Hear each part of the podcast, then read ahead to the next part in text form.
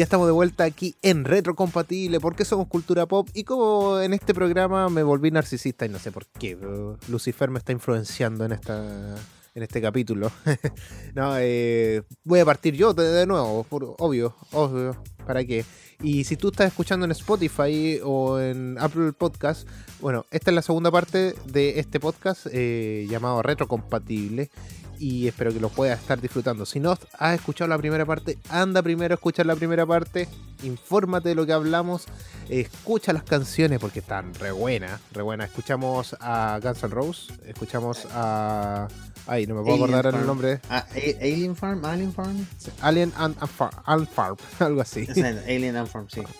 Y, la última canción, que estuvo buenísima, de acepta, lo Elian tuvo, pero muy buena. Y Fefe no esperó que yo lo, lo, quería presentar, que estaba acá, Fefe, pero se quería adelantar. No, no, se aguantó más en que yo fuese el narcisista del programa. no, de verdad, no, pero es que de verdad fue muy buena. No, estuvo muy buena esa canción. Me encanta, me fascina, excelente la Nosotros la bailamos. Esperemos que pueda aparecer en algún blooper o algo ese videito donde Fefe estaba bailándola. La estaba es cantando. Que de verdad, no me debo, debo, decir que no me aguanté, de verdad. Tenía toda una coreografía. Entre medio del programa ah, vimos la coreografía que tenía. Sí, pero pues, una coreografía. Yo fui un niño nacido en los 90, Ellen, crecí con MTV, crecí con esa, con los canales abiertos poniendo a las 12 de la noche esos videos, tenía que aprenderme una... tenía que sí o sí, estaba obligado a aprenderme los bailes, así que no, excelente. Oye, querido Ellen, bueno, y ahora se nos viene un momento, pero ya el momento que está esperando toda Latinoamérica Unida, que, que tenemos una introducción, pero ya así... ¿Qué te parece si vamos con la intro vamos. de este gran momentazo Marvel? Es que sí entendí la referencia. Star-Lord. ¿Quién? Un genio millonario, playboy, filántropo. Yo soy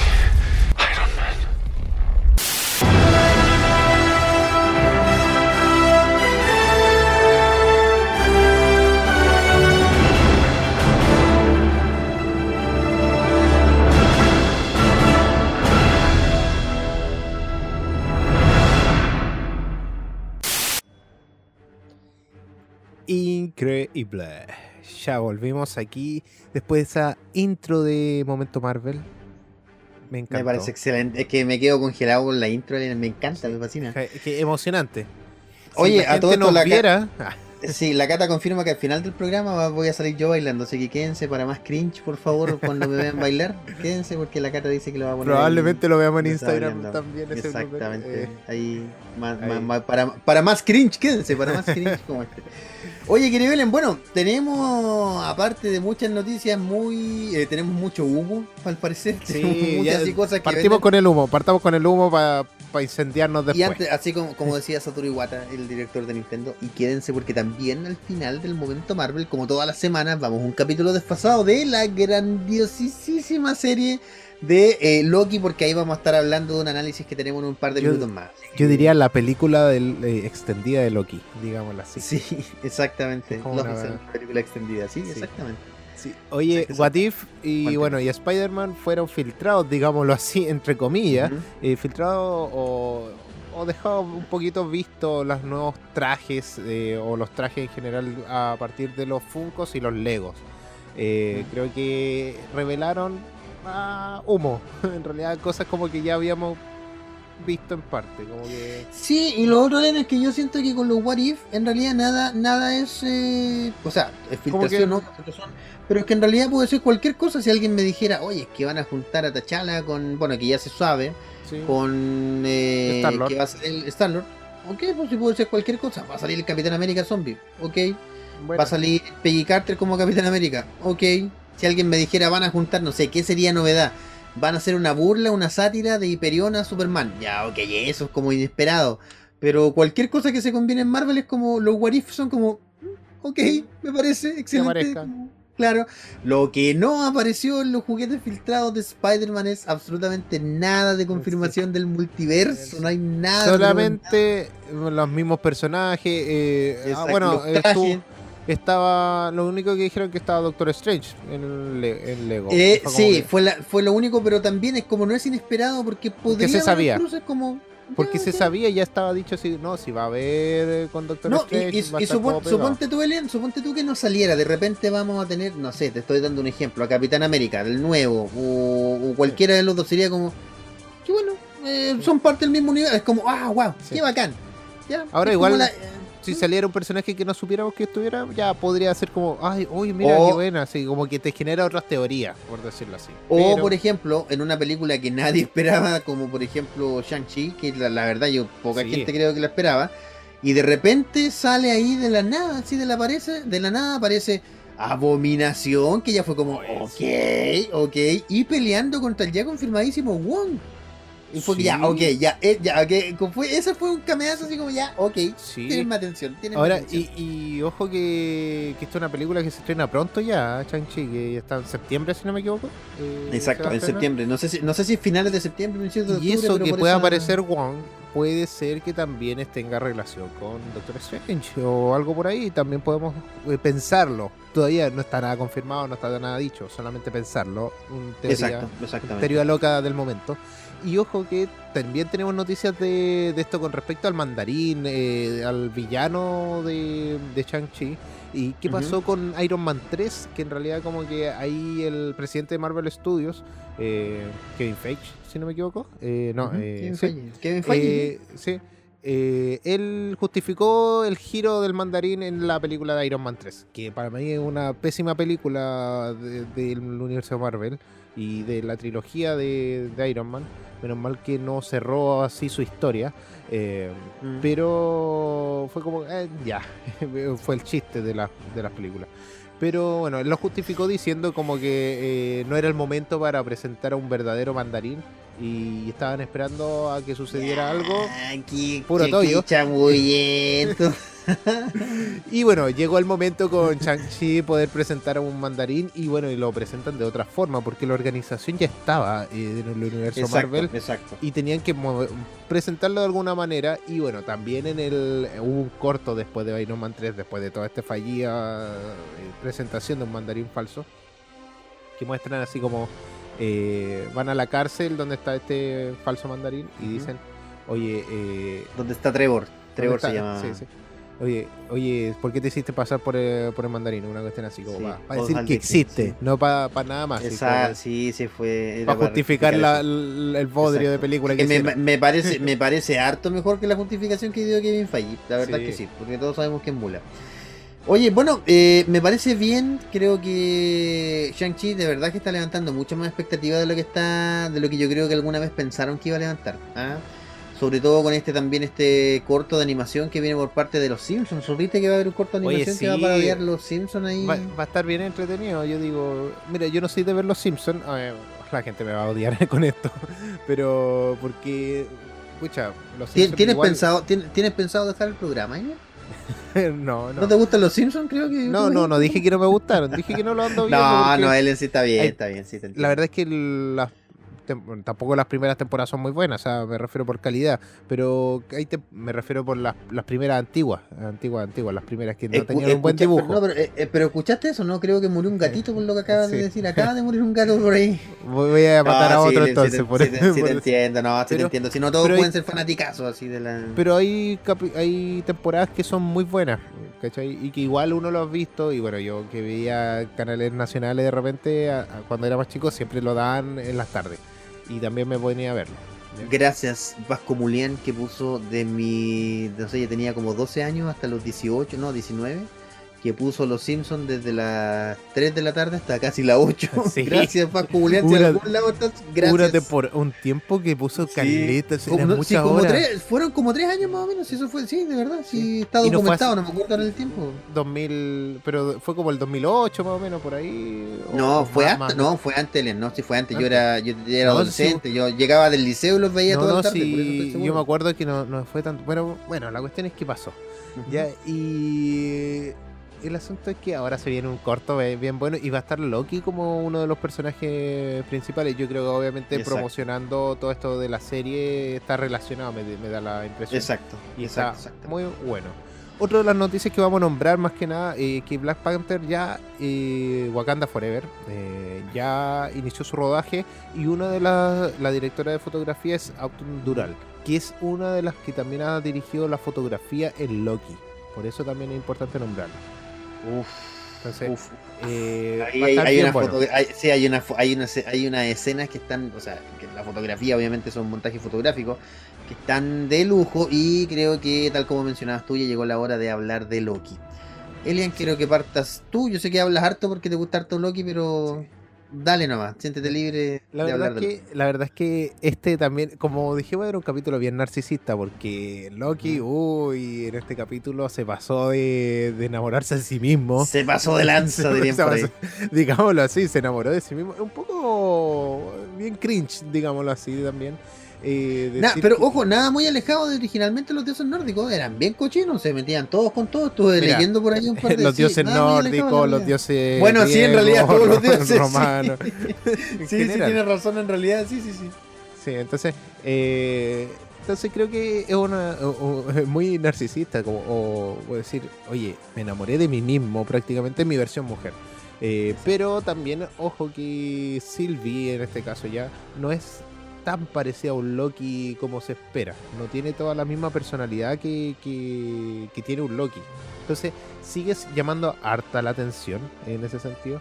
Y bueno, estaban parados en. No me puedo acordar el, pa- el país, debe ser el- Ah, el, el, el mundo, el- o sea, el, sí, el universo, Sí, el sí. planeta, no, no, Planeta. no, tampoco me acuerdo, no, no, no. en pero- este apocalipsis que no iban a salvarse nunca. Y a través de que se hayan enamorado en ese preciso momento, ese momento que tuvieron, generaron un, Sí. una.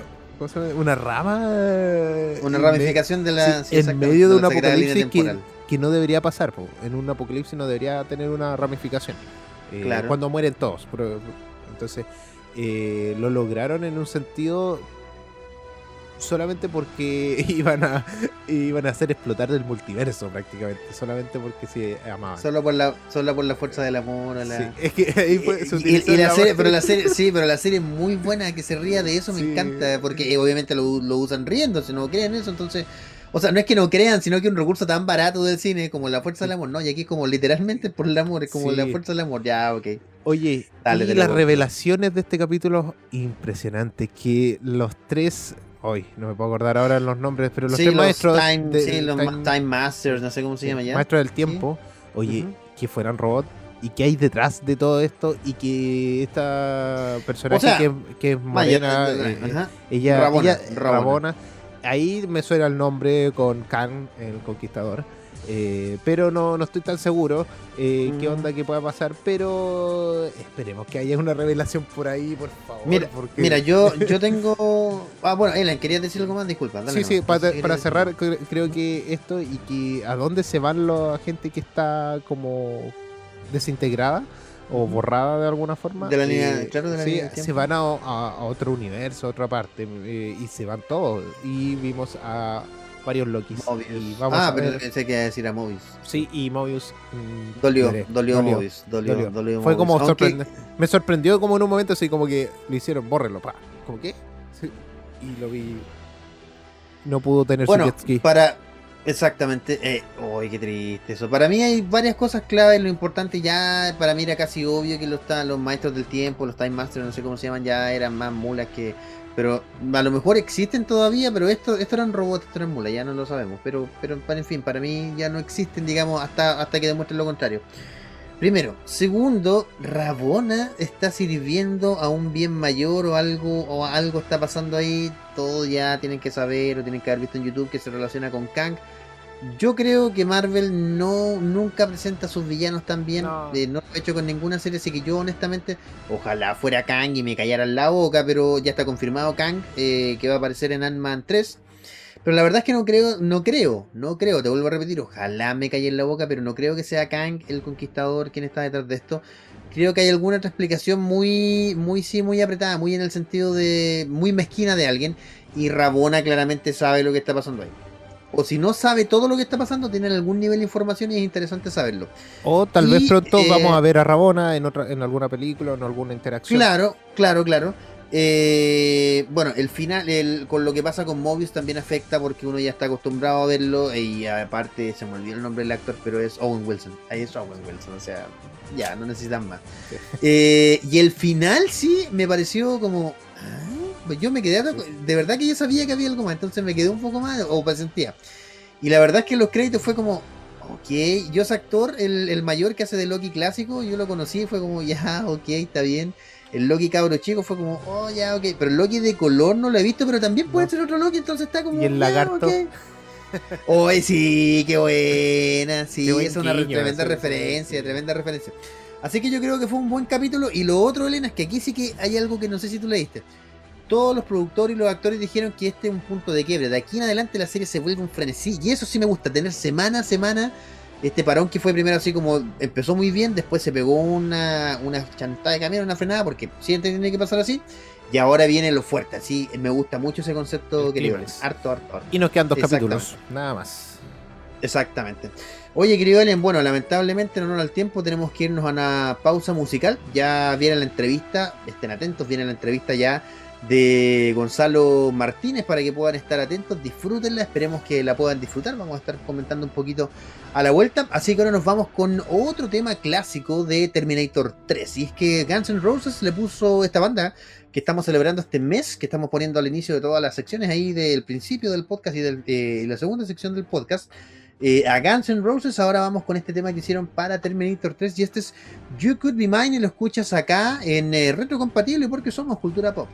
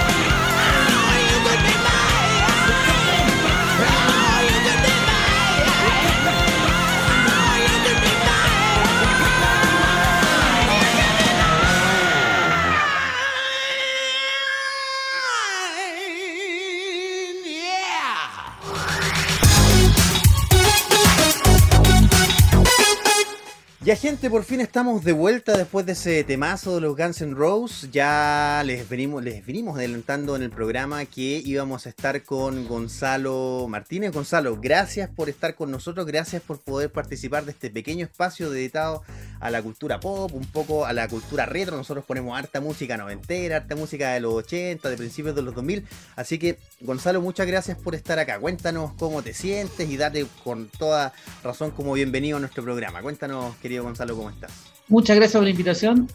como ustedes saben, a mí me gusta mucho conversar, así que cualquier oportunidad que me den para venir a, conversar, y yo feliz, feliz. Pucha, Gonzalo, y de verdad que tenemos harto que conversar. ¿ah? Estuvimos conversando entre nosotros, entre los, entre los locutores, la gente que trabaja en la radio, también a lo mejor estuvimos ahí recogiendo algunas preguntas de redes sociales y mira, la verdad es que para estructurar la entrevista, eh, yo sé que tú no eres muy estructurado, ya te sigo en Instagram, entonces sé, sé, que, sé que no eres tan estructurado porque algo que tú también comentas. Eh, y creo yo también que es, parte un poco de, de, de, tu, no sé si tu profesión, pero de lo que te dedicas a hacer, que es dibujar. Y una de las preguntas que nace Gonzalo es ¿en qué momento tú te decides a, ya, ok, esto es lo que voy a hacer el resto de mi vida, o, no lo tienes decidido, o eres un poco desordenado y a lo mejor te dedicas a esto y después te dedicas a esto otro? Cuéntanos un poquito cómo, llevas ese tema del, dibujo eh, en, tu vida. Sí, el, eh, a mí me, la historieta, no solo no es el dibujo en rigor, la historieta, digamos, hacer historieta, que es lo que en realidad me gusta siempre me gustó, de chico, de niño. Yo, yo siempre cuento que nací el año 61, por lo tanto me tocó vivir una época de un Chile en donde las revistas de historieta eran pan de cada día y estaban en todas las casas. Entonces yo leí mucha historieta, mucha historieta chilena, y yo soy de esa escuela, digamos, yo, yo admiraba a los dibujantes chilenos primero, antes que los extranjeros, por la, por la realidad que me tocó vivir. Eh, pero, pero nunca pensé que yo me podía dedicar a esto. Yo vengo de familia pobre, entonces de Cerro Navia, actual Cerro Navia, en esa época de Arranca. Entonces no, no se me pasaba por la cabeza de que yo me pudiera dedicar a hacer historieta. No, era, la gente que hace historieta eran de otro planeta, digamos, eran, vivían en otra, en otra eh, plataforma de esta ciudad. Entonces nunca, nunca, nunca me lo planteé.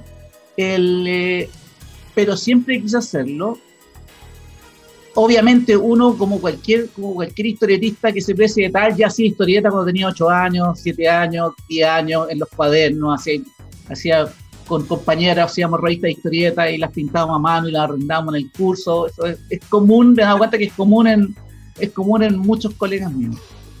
Pero nunca me lo planteé como una profesión. Yo nunca me imaginé que yo podía tener esta profesión, porque para mí era absolutamente lejano.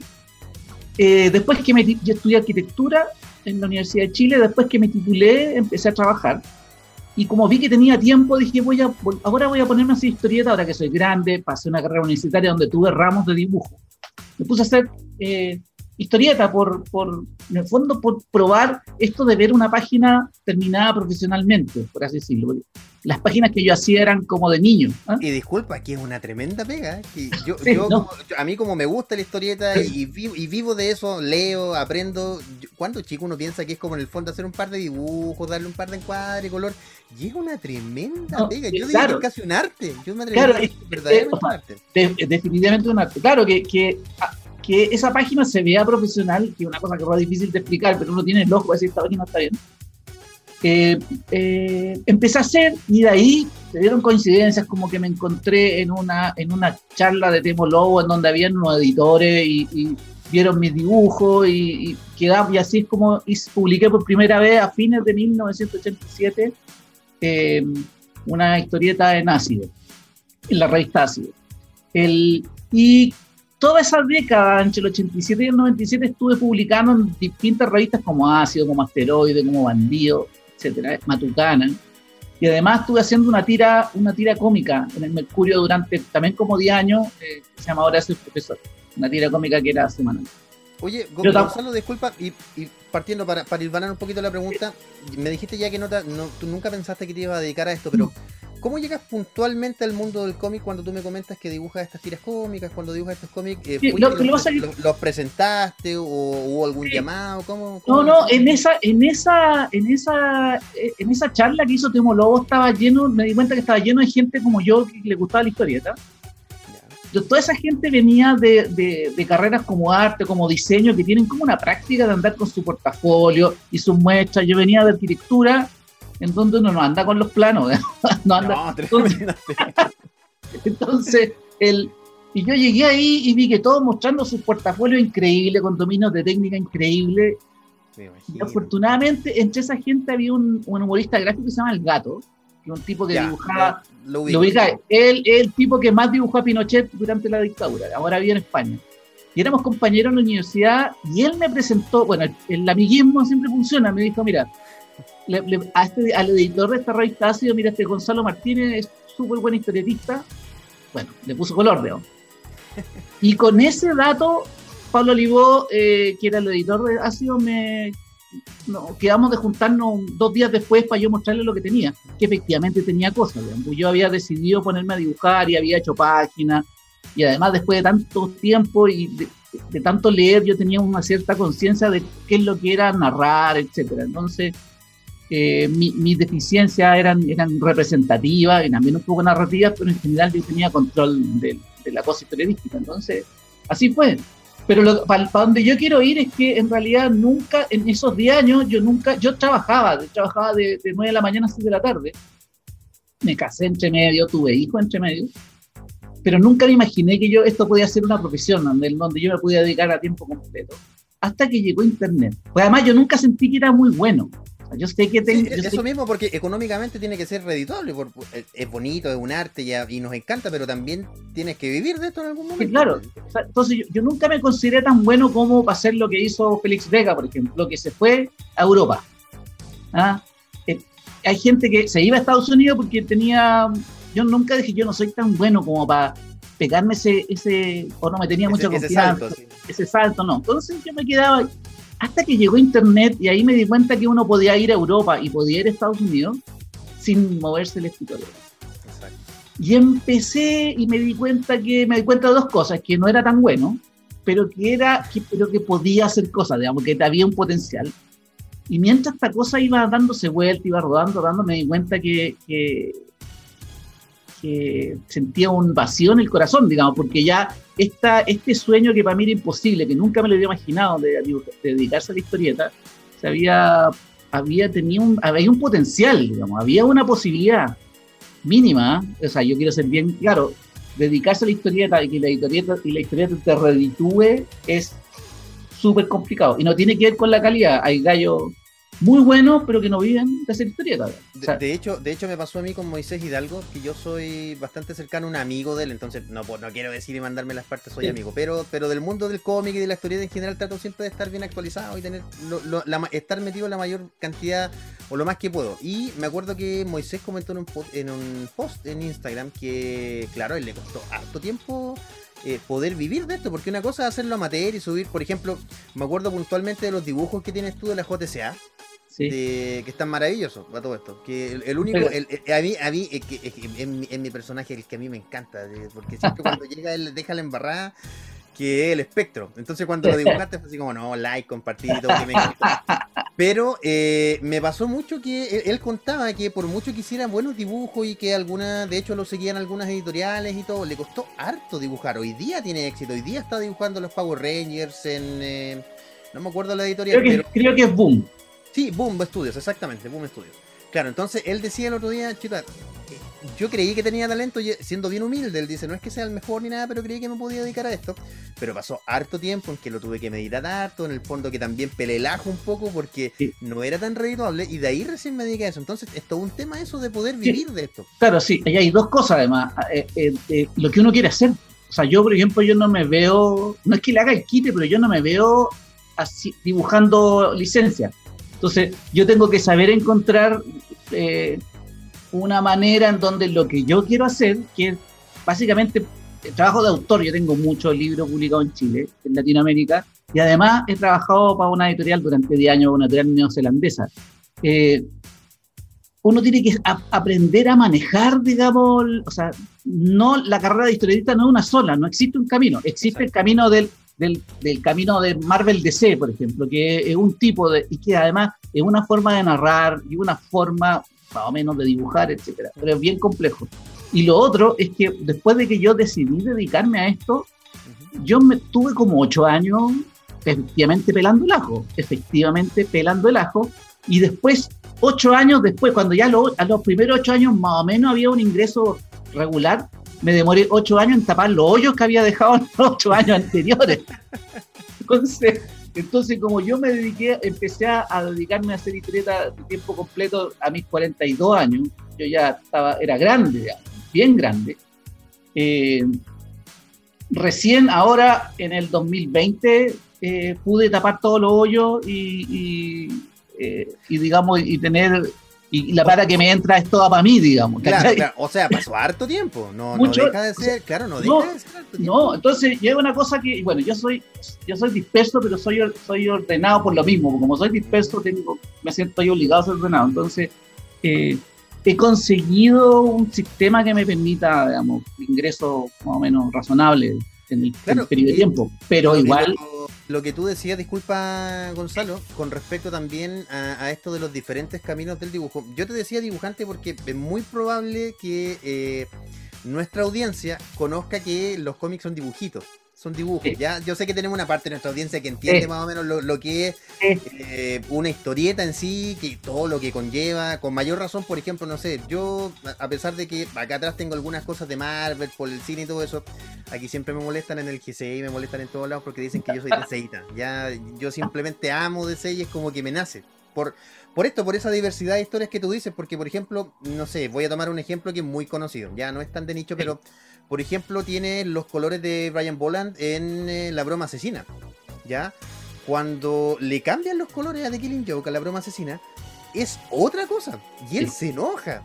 Ya, él, él se enoja. O sea, el mismo autor cuando, cuando describen el final y él dice, viejo, yo hice un final abierto.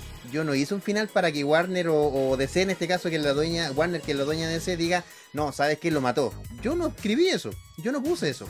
Entonces, claro, tienes mucha razón cuando tú dices que a lo mejor quedarte en, este lado de autor, claro, recién en el 2020 es redituable, pero también es bueno porque probablemente tú tengas el control creativo de casi todo, asumo yo. Eh, sí, claro, cuando, cuando, uno es autor, uno tiene el control creativo y uno es dueño de la obra. ¿eh? Entonces, lo que yo hago es, es eh, trabajar la mitad del tiempo por encargo eh, en general, bueno, he sido súper afortunado. Estuve 10 años trabajando con una editorial neozelandesa, por lo tanto tenía, tenía un ritmo de trabajo razonable, pero que yo podía manejar, digamos. No, yo, no podría, yo no podría estar sometido, en realidad uno no puede cerrarse a nada porque uno de repente necesita pagar cuenta y hay que hacerlo. Pero el sistema norteamericano en donde uno tiene que hacer 20 páginas al mes, hay un ritmo re grande en donde se te acabó la vida para otras cosas. En general, yo lo que he tratado de hacer es, hacer trabajo por encargo que me permitan la suficiente flexibilidad para yo hacer mis proyectos acá, que los proyectos como autor acá, eso sí que se demoran en ser redituables, digamos, porque en el fondo uno, uno no, a uno no le pagan. Es otra cosa a propósito de, de, muchas preguntas que me hacen cuando uno publica cosas acá como Mochadico, los Kike o Temple. Eh, no es que. Tenía, yo mi, mi, fan, aquí el momento fan preparado. Muchas gracias no es que a uno la editorial le pague, porque en el fondo lo que uno hace es, hace una obra y la concesiona eh, a la editorial. La editorial lo que hace es explotarla comercialmente y uno recibe un porcentaje. Eh, claro, la obra es mía y, ese, y ese, esa concesión dura cinco años en un territorio, etc. Y si a los cinco años la relación con la editorial no estuvo buena, se cierra, se cancela el contrato y uno... Entonces, eh, lo que uno tiene que esperar es que ojalá la obra se venda lo más posible para que las ventas paguen el tiempo que uno le dedicó. Pero esos ocho meses que yo me puedo haber demorado en hacer Mochadic, ocho, ocho meses concretos, digamos, yo me demoré mucho más porque entre medio han sido otras cosas, pero ocho meses completos eh, no me los pagó nadie, me los pagan las ventas de Mochadic, que van como 50.000 ejemplares, más o menos. El, entonces, eh, y que está más que pagado. Un libro como Mochadic para que se pague yo tengo que vender 20.000 ejemplares. Una editorial, una editorial grande en Chile, si un libro vende 2.000 ejemplares, está feliz.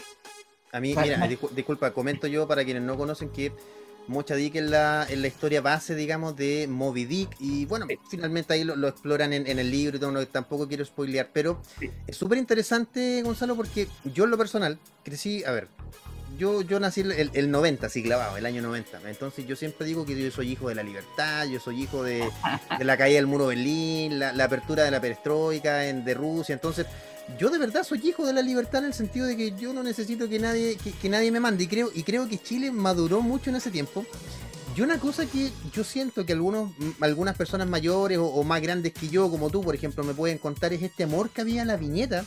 Y yo no nací con ese amor a la viñeta. O, en tiempos que hubiera, no sé, donde tú ibas al kiosco, por ejemplo, me acuerdo muy puntualmente de haber visto el reinado de los Supermanes en algún momento en el kiosco, dos o tres veces, pero, pero no, era, no, era una cosa que, que, explotaba el cómic, ¿no? Como, como antiguamente. Pero eh, yo como nací en ese tiempo, hay cosas que yo siento que endémicamente nos asustaron mucho. Ya yo siento que terminando la dictadura hubo una especie de apertura tan grande de Chile al exterior que se nos fue olvidando un poco lo nuestro. ¿ya? Y lo mismo que tú decías, por ejemplo, de acuerdo. Eh, me pasa con Temo Luego que yo lo considero de verdad, para mí un personajazo. O sea, yo lo viera con todo lo que he leído de él, o sea, un tremendo tipo. Y resulta que yo creo que si tú lo miras en líneas generales, hoy día los más jóvenes, o no sé, ni siquiera, yo no quiero poner un rango etario, pero vamos a decir más jóvenes. Yo diría que no tienen idea quién es Temuló, no, le, no es que no les interese, no les enseñaron. Y que el hecho de que hoy día mi mamá, por ejemplo, que es profesora, eh, sepa que en la biblioteca de su colegio está Mochadí y sepa qué es lo que pasó, de dónde sale la historia, o sea, wow, hay, hay una reconciliación también un poco de, la historia chilena con, la historia del cómic, o que el cómic ha reconciliado un poco la historia chilena. Yo puntualmente te quiero preguntar, Gonzalo, ¿de dónde nace la, génesis de, de Mochadic, más que la historia? ¿De dónde nace esta ganas de decir, así como tú me dices, de autor? Yo sé que lo escribiste con Francisco Ortega eh, y que tú lo, lo dibujaste, pero entiendo que hubo un trabajo no solamente de dibujo, sino que fue un poquito más allá. Me gustaría que nos contaras de eso, Gonzalo, porque creo que es, un, es, una historia, yo la tildaría casi como una novela gráfica, no es una historieta, no, o un, cómic per se. es que, el que una novela gráfica es un formato, ¿ah? no, todo historieta, todo historieta, lo que pasa que... Hasta los mangas, que siempre se Claro, todos son historietas, manga es como los japoneses le dicen a la historieta o al cómic, son, son sinónimos. No sé, hay formatos distintos, el formato de la novela gráfica, el formato de la tira de prensa, el formato de la revista historieta, como book, son formatos distintos. El, yo voy a contextualizar un poco, yo no sé, no sé cuánto tiempo tenemos, pero para mí es súper importante. Nos, quedan, nos quedan siete minutos, pero en esta entrevista, si es así, te invitamos para otra vez porque yo creo que la conversación da, pero para le, le, hacemos continuará allá. Entonces, el, para mí, por lo que ya habíamos hablado, yo soy, yo para mí es súper importante hablar de mi cultura, desde mi cultura. Y a, porque yo me crié, me crié, crecí en ese, en ese, en ese ethos, digamos, en ese ambiente. ¿ah? Los dibujantes que yo admiraba eran chilenos. Después vine a conocer a los dibujantes gringos, pero los primeros dibujantes que yo reconocí eran chilenos. Eh, para mí es súper importante, nuevamente insisto, hablar desde mi cultura. Y cuando, cuando empecé a dedicarme a hacer historieta y, vi que era súper complicado trabajar para afuera, pero que además yo necesitaba, y vi esa cosa media terrible de trabajar para afuera por encargo, en donde te imponen un guion y uno tiene que dibujarlo, para mí era como bien, a menos que uno se entusiasme mucho con lo que uno está haciendo, era bien, eh, era bien arduo para mí, era bien eh, árido. Yo quería hacer mis cosas, por eso hice eh, Kiki H, por ejemplo, un momento, y eso fue decisión mía y yo se lo planteé a mi editora en Alfaguara. Y, eh, y otra de las cosas que yo, para mí era súper importante, es que la historia tenía que estar súper construida. Entonces, yo mirando, yo veía, tenía muchos amigos que eran guionistas, pero que eran, pero que eran guionistas porque ellos se autonombraban guionistas, digamos. Yo, yo necesitaba encontrarme con alguien que tuviera experiencia contando historias. Yo ya había conocido a Sergio Gómez con Quique H y dije, ese es un escritor. ¿Ah? No es un guionista de cómic, porque en realidad yo puedo hacer el guion del cómic, pero lo que hace un escritor es construir algo mucho más, mucho más espeso. ¿ah?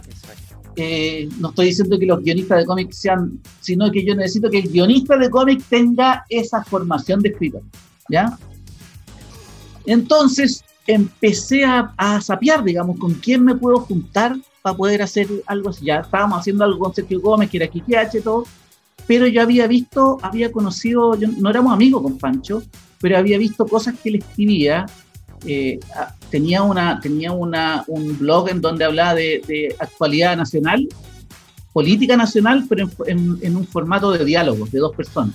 Me encantaba, me encantaba porque los diálogos eran cristiantes. Y que de, hecho, ¿ah? es bien, de hecho es bien mítico Es bien mítico eso como en, la década, la década pasada, bueno, década pasada sería la antepasada. la antepasada, no. Tiempo, la antepasada. Era como bien mítico ese blog, sí, era súper mítico. entonces, el, el, el, para mí me, me eso, yo dije, voy a meterle conversa a Pancho Ortega, digamos, y fui y me, le metí conversa, empezamos a hablar, eh, nos dimos cuenta que teníamos muchas cosas en común, muchas temáticas en común, y eso es lo que pasa cuando trabajo con guionista, eh, eh, como que cuando uno viene uno con ciertas ciertas tendencias y se encuentra con un guionista y de repente hay en tendencias que encajan.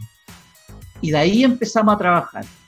E-, es un poco como la química de los actores, o sea, tú notas eso en los cómics eh, que lees, por ejemplo, me pasó, me pasa mucho con. Actualmente yo estoy leyendo lo último de Scott Snyder, por ejemplo, y me pasa mucho que sus dibujos, cuando él los describe, la, la parte final siempre viene en la descripción, el tipo que los dibuja, pues, son varios dibujantes, no uno, realmente entiende a Scott Snyder. O sea, si no lo entendiera, si probablemente no tuvieran una buena relación, no se traspasaría eso un poco al, cómic. Yo, yo creo que eso se nota. Se nota sí, bueno, y en el caso de esta cosa más de autor, eh, si tú te fijáis, lo que yo hago con Pancho es súper distinto a lo que Pancho hace con Nelson Daniel.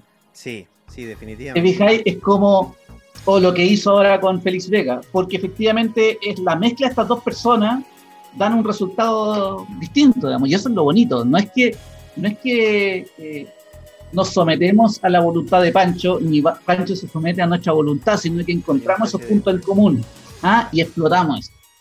Entonces empezamos.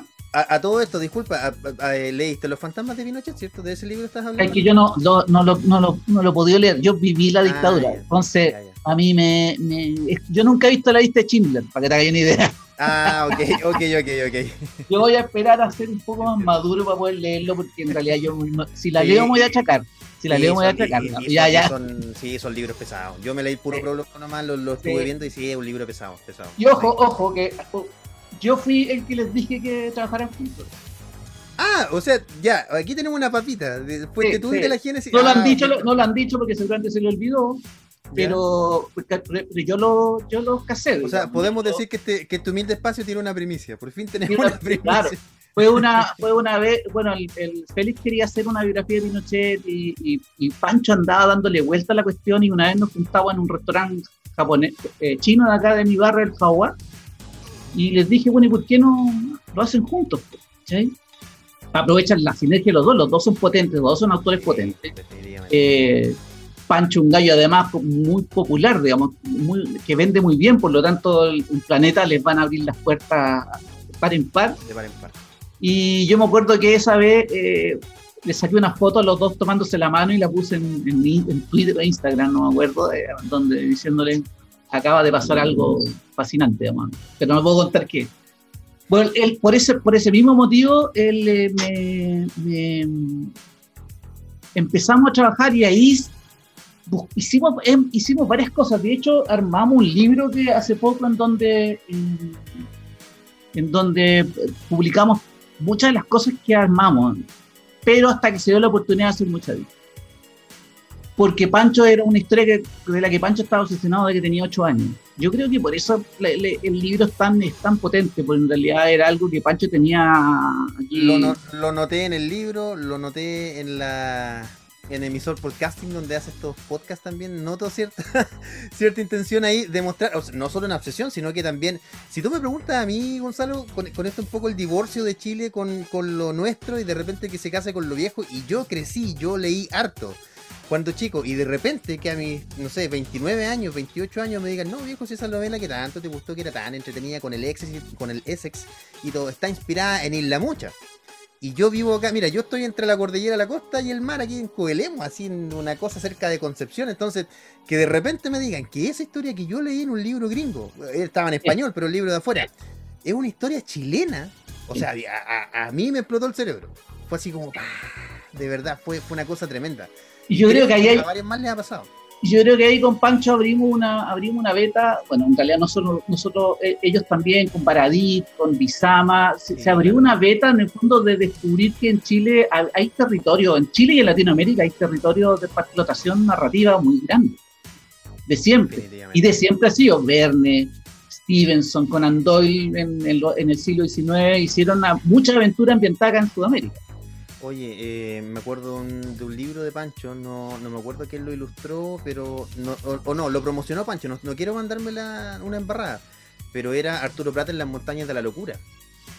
Ese es, ese es eh, Martín Cáceres, Leviatán. sí. Ya, exacto, Leviatán, ¿quién lo compartió? Viejo, eso es básicamente la cordillera de los Andes, eh, eh, está aquí. O sea, Sí. eh, ¿cómo a mí no se me ocurrió antes? Como nunca lo había visto, era tan obvio. Era tan obvio. Oye, Gonzalo, mira, lamentablemente, muy Sí, lamentablemente, Ya tenemos que llegar al final de esta entrevista, pero te, te quiero decir dos cosas. La primera, que eres uno de los pocos. Yo, yo, me- yo no soy eh, periodista, para empezar. Así que no eh, trato de estructurar la entrevista lo mejor que puedo. Pero me desarmaste toda la entrevista, ¿ya? Pero, pero me parece, me parece bien porque eso te obliga a venir alguna vez a conversar este espacio. Creo, y, y yo, y yo creo que con una hora vamos a quedar así como, ok. Como más o menos, sí. Así que Gonzalo, te damos muchas gracias por estar con nosotros. Eh, yo en lo personal, en lo personal aprovecho el espacio en que sé que posiblemente nos vamos a, ver a futuro. Gracias por esas historias que creas, por ese amor que tú le pones a, a lo que haces. Eh, mira, tengo Kike H, que me acuerdo ahora que tú también lo mencionabas. Me acuerdo también de. No, no me acuerdo si. Todavía no compro el libro, pero sé que dibujaste, estuviste trabajando en la portada de.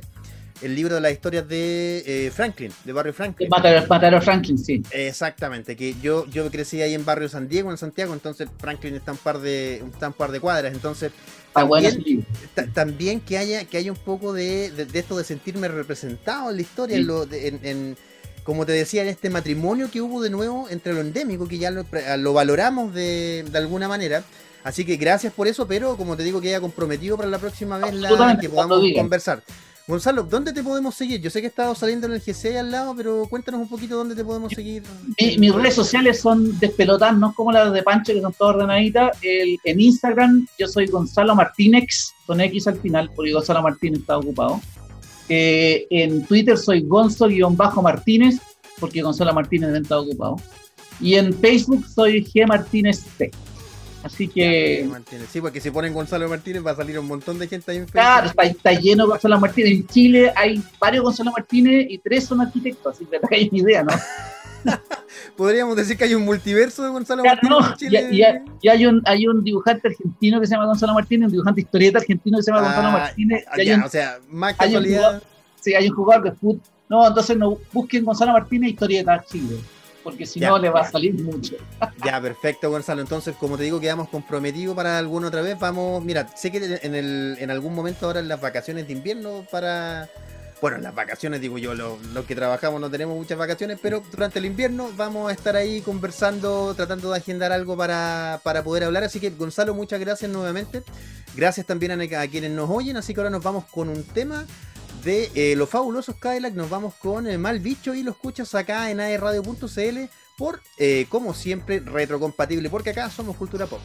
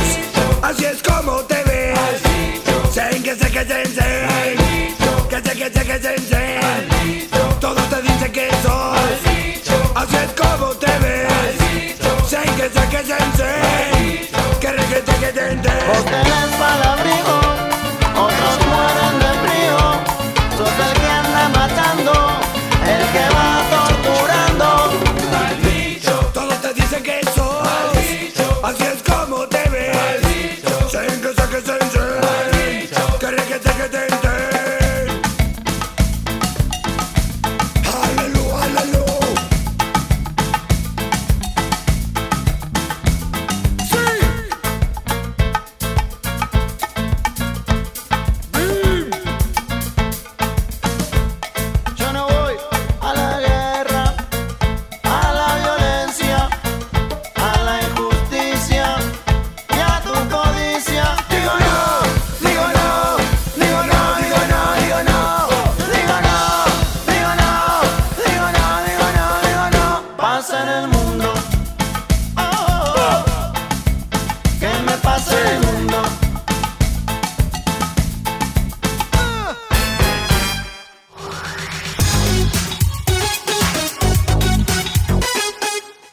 Estamos de vuelta aquí en Retro Compatible después de escuchar esta tremenda entrevista y que en la sección anterior no pude partir porque obviamente estaba Fefe entrevistando a nuestro queridísimo eh, Gonzalo Martínez. Eh, no, muy buena entrevista, te pasaste, te pasaste, che.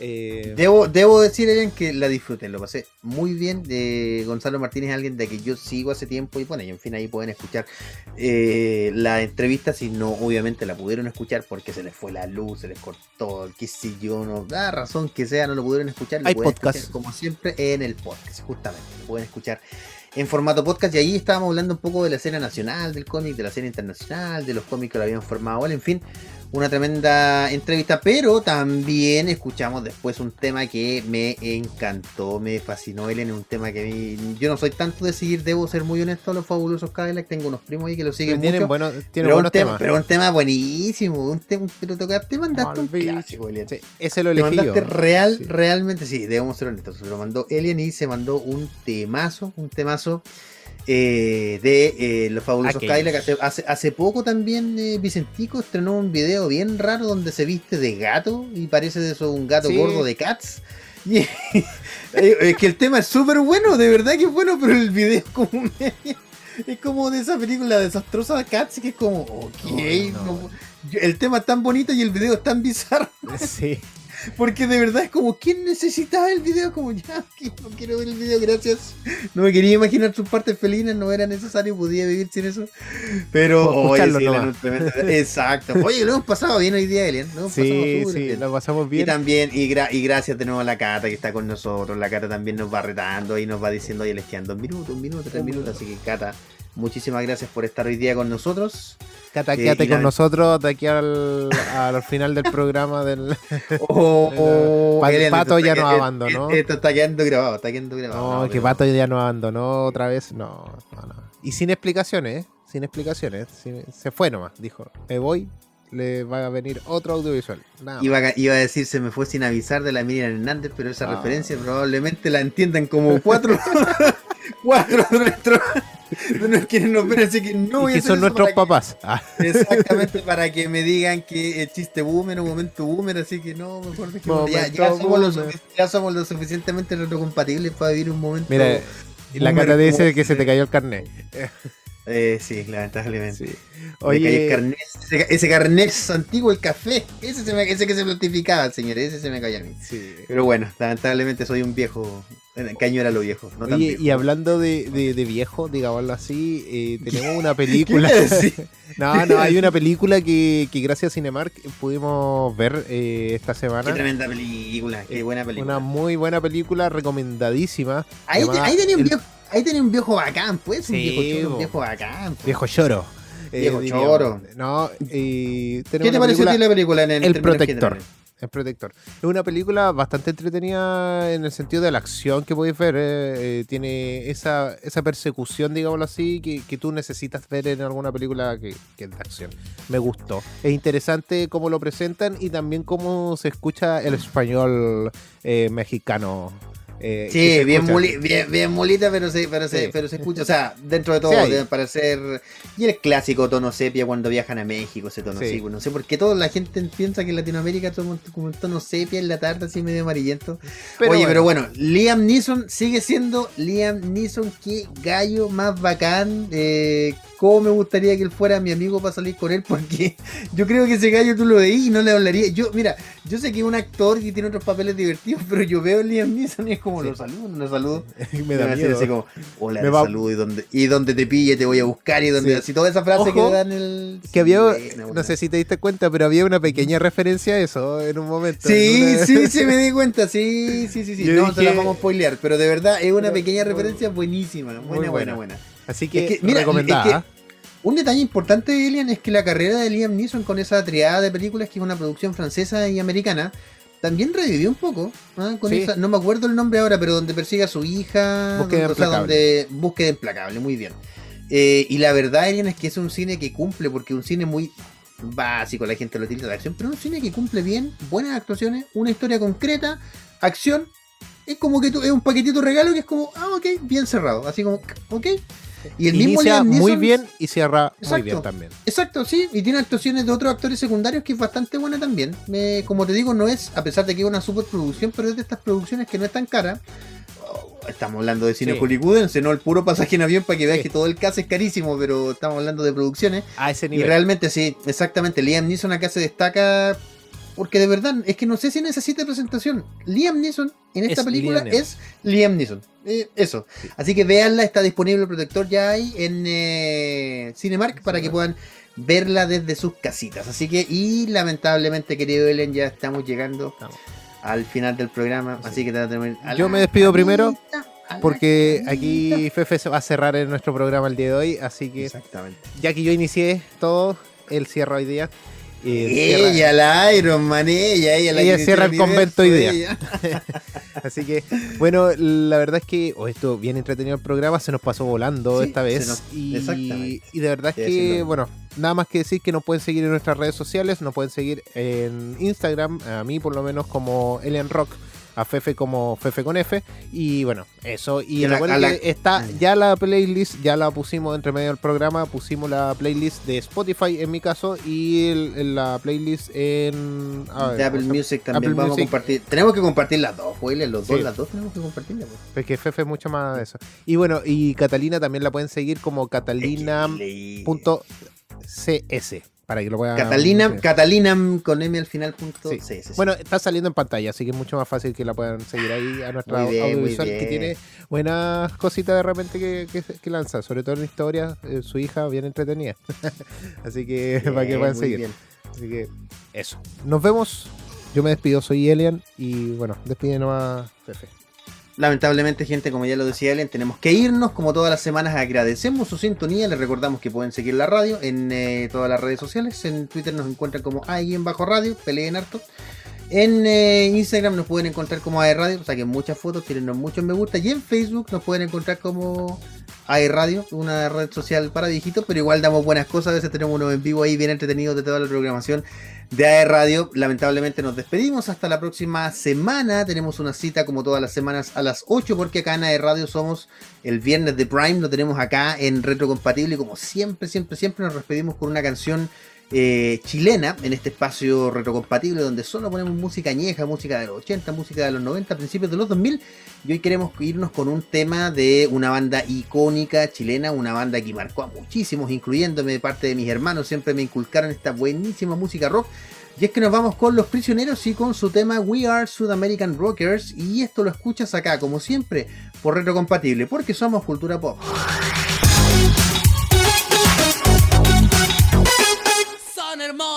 Ruidos que salen de las tiendas. Atraviesan a la gente y les mueven los pies. Baterías marchantes, guitarras afiladas. Voces escépticas que cantan de política.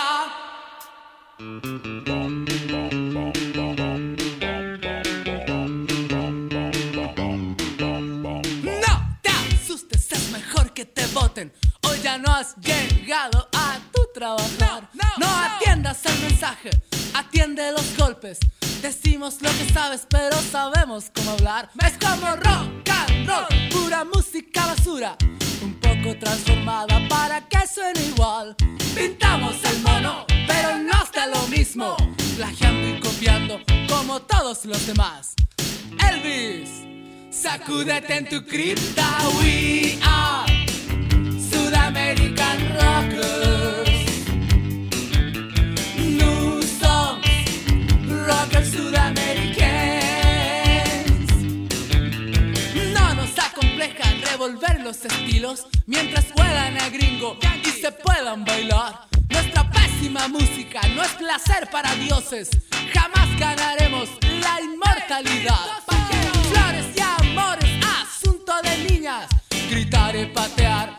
es aprovechar. Tu sangre Esto es un negocio, pero un pésimo negocio.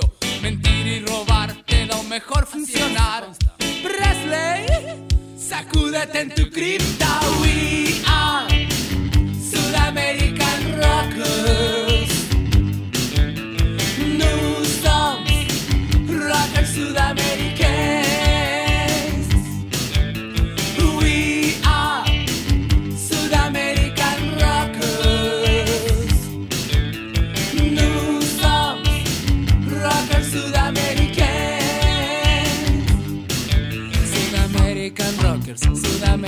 ilusos, sin mujeres, sin millones, sin Cadillac. Lo hacemos perfecto, lo hacemos fantástico, sentimos envidia de los rockers de verdad.